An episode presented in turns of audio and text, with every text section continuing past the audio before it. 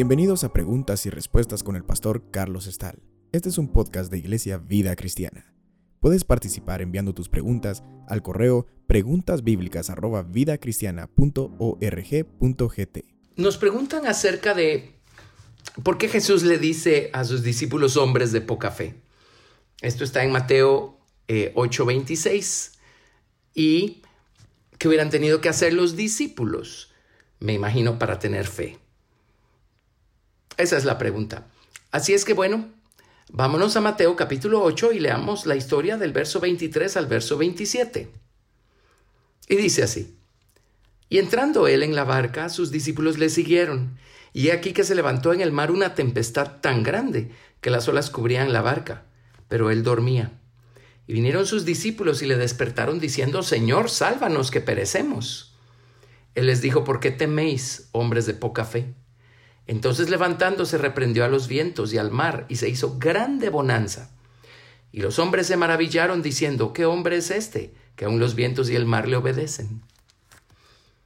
Estoy seguro que cualquiera de nosotros, si hubiéramos estado allí en la barca, Jesús durmiendo y, una gran tempestad y las olas cubriendo la barca, nosotros también hubiéramos dicho, Señor, sálvanos que perecemos.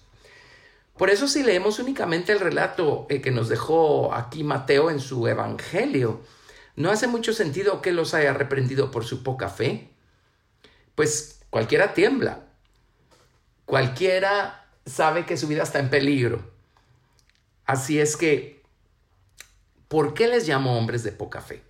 Bueno, la respuesta tiene que estar en algún otro lado en la palabra de Dios. Y efectivamente, si leemos esta misma historia en el Evangelio de Lucas, del capítulo, capítulo 8, del verso 22 al verso 25.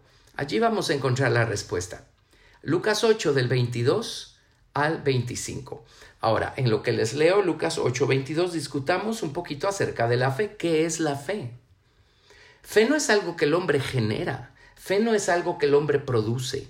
Como humanos mortales, finitos, débiles e imperfectos que somos, nosotros no podemos producir eh, esta facultad para creer en las cosas intangibles, las cosas invisibles.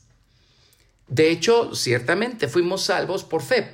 La Biblia dice, por gracia sois salvos por medio de la fe, pero luego dice, y esto no de vosotros, pues es don de Dios, no por obras para que nadie se gloríe. El don de Dios no es únicamente la salvación, el don de Dios también es la fe. La fe de Jesucristo. Esa es la que operó el día que fuimos salvos.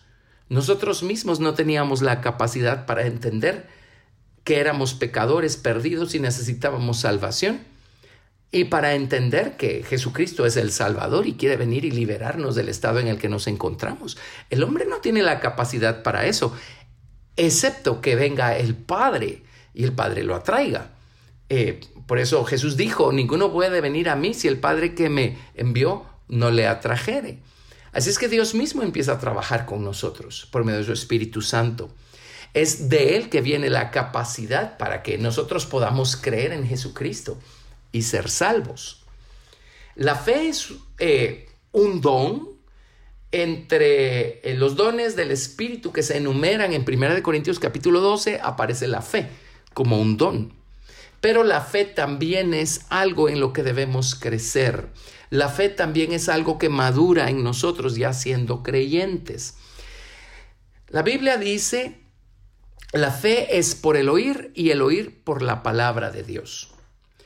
En la palabra de Dios está esa semilla de fe que necesitamos tener para creer en ella.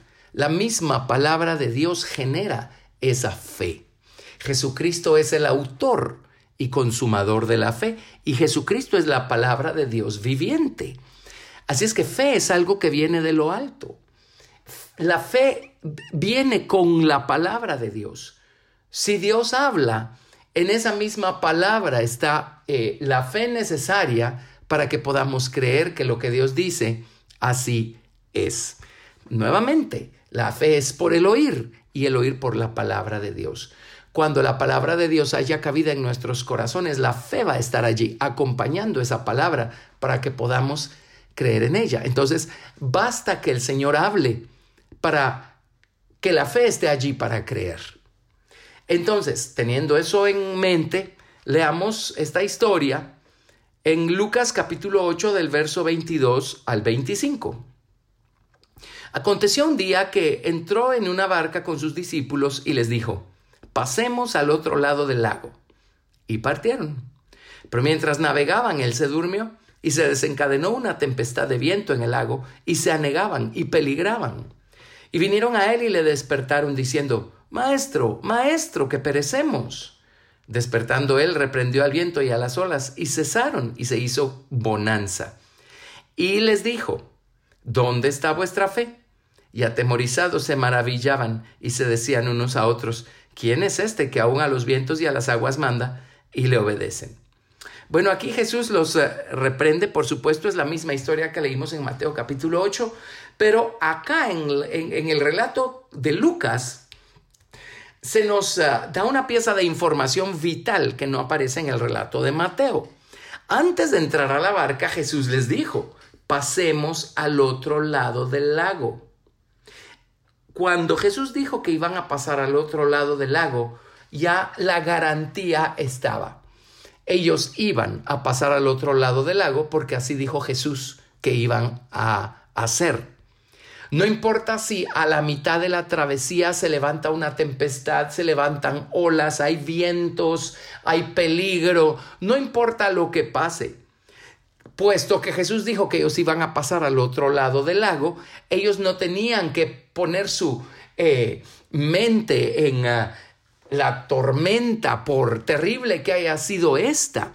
Si ellos hubieran puesto su mente en las palabras que Jesús habló, ellos pues de acuerdo, el miedo es de humanos, hubieran tenido miedo, hubieran temblado, pero en ellos no hubiera quedado duda alguna que ellos iban a pasar al otro lado, porque Jesús ya lo había dicho. Así es que a pesar que Jesús dijo que iban a pasar al otro lado, ellos se atormentaron y pensaron que se iban a morir a medio mar o a medio lago, el lago de Genezaret. Por eso Jesús los reprende por su falta de fe, porque Jesús ya había hablado, Jesús ya había dicho, pasemos al otro lado. Así es que ellos obviamente no eh, recordaron las palabras de Jesús y pensaron que a pesar que Jesús había hablado, una tormenta podía eh, alterar por completo las palabras que Jesús había hablado. ¿Qué lección para nosotros? Porque el Señor nos hace maravillosas y grandes promesas en su palabra y cuando estamos nosotros en el proceso de caminar, cuando vamos eh, caminando en nuestra jornada desde el día que salimos de nuestro Egipto espiritual, cuando Jesús nos salvó, y vamos camino a la tierra de Canaán, pues en el camino hemos encontrado nosotros... Eh, eh, peligros y situaciones, hemos encontrado tentaciones, hemos encontrado muchas cosas. Pero Recordarán ustedes que cuando Dios eh, sacó al pueblo de Israel de Egipto, Dios les dijo, yo los voy a sacar de Egipto para llevarlos a la tierra de Canaán. Eso hubiera sido más que suficiente para que ellos se mantuvieran firmes en el desierto a pesar de los peligros, a pesar de los enemigos, a pesar de lo que fuera. Así es que eh, igualmente nosotros en el camino, en la jornada, vamos a ser probados con tormentas, con tempestades.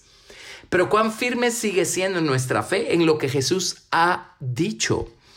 Eh, en eh, la promesa del Señor Jesucristo, por ejemplo, de perfeccionar la buena obra que comenzó en nosotros. La promesa de, por ejemplo, Él es el que en nosotros produce tanto el querer como el hacer por su buena voluntad. Muchas veces olvidamos lo que Él ha dicho porque ponemos nuestros ojos en las tormentas. Pensamos que allí vamos a perecer, que allí va a terminar todo, cuando Jesús dijo que iba a completar su obra en nosotros. Eh, así es que, qué buena lección es esta. Jesús dijo, pasemos al otro lado. Y nosotros también vamos a completar nuestra carrera, si es que no quitamos los ojos del Señor Jesucristo y mantenemos nuestros ojos, nuestro corazón y nuestra mente puestos en Jesús, en su palabra y en sus promesas. En Hebreos capítulo 12, versos 1 y 2 dice, Por tanto, nosotros también, teniendo en derredor nuestro tan grande nube de testigos, despojémonos de todo peso y del pecado que nos asedia y corramos con paciencia la carrera que tenemos por delante, puestos los ojos en Jesús, el autor y consumador de la fe, el cual por el gozo puesto delante de él sufrió la cruz, menospreciando el oprobio, y se sentó a la diestra del trono de Dios. Así es que no quitemos los ojos de Jesús. Los discípulos cuando estaban en la barca olvidaron rápidamente las palabras de Jesús, quien dijo pasemos al otro lado. Y entonces dijeron, nos vamos a morir, nos vamos a hundir y aquí nos vamos a ahogar, cuando Jesús ya había hablado. Jesús ya les había dado la palabra. La fe viene por el oír y el oír por la palabra de Dios. Así es que atendamos a las palabras que el Señor nos ha hablado. Pongamos eh, nuestras, eh, las palabras del Señor Jesucristo en nuestra mente, en nuestra memoria, en nuestra conciencia. Y aunque en el camino encontremos tormentas, peligros, enemigos, tentaciones, lo que sea, mantengámonos firmes. Fiel es el que promete, dice la palabra de Dios el cual también lo hará. Y Él tiene una ciudad preparada para nosotros, así es que sigamos adelante con los ojos puestos en la meta, buscando esa ciudad que el Señor ha preparado para los que le aman. Miren las palabras del apóstol Pablo en Filipenses capítulo 3, cuando nos dice, en el verso 12, no que lo haya alcanzado ya ni que ya sea perfecto, sino que prosigo por ver si logro hacer aquello para lo cual fui también asido por Cristo Jesús. Hermanos, yo mismo no pretendo haberlo ya alcanzado, pero una cosa hago, olvidando ciertamente lo que queda atrás y extendiéndome a lo que está adelante, prosigo a la meta, al premio del supremo llamamiento de Dios en Cristo Jesús. Así es que tengamos la misma determinación del apóstol Pablo, no quitemos los ojos de Jesús, atendamos a las palabras que Jesús nos ha hablado y sigamos adelante. Y ni una tormenta, ni un enemigo, ni una tentación, ni un problema, ni nada puede anular la palabra de Dios cuando Dios ha hablado. En Romanos capítulo 8, verso del 35 al 39 leemos, ¿quién nos separará del amor de Cristo? ¿Tribulación o angustia o persecución o hambre o desnudez o peligro o espada? Como está escrito, por causa de ti somos muertos todo el tiempo, somos contados como ovejas de matadero. Antes, en todas estas cosas somos más que vencedores por medio de aquel que nos amó. Por lo cual estoy seguro de que ni la muerte, ni la vida, ni ángeles, ni principados, ni potestades, ni lo presente, ni lo porvenir, ni lo alto, ni lo profundo, ni ninguna otra cosa creada nos podrá separar del amor de Dios que es en Cristo Jesús, Señor nuestro. Así es que Jesús ya dijo, pasemos al otro lado, confiemos en que fiel es el que promete, el cual también lo hará. Gracias por escuchar Preguntas y Respuestas con el pastor Carlos Estal. Recuerda que puedes participar enviando tus preguntas al correo preguntasbiblicas@vidacristiana.rg.gt y quédate atento al siguiente episodio porque tu pregunta puede ser la siguiente a responder.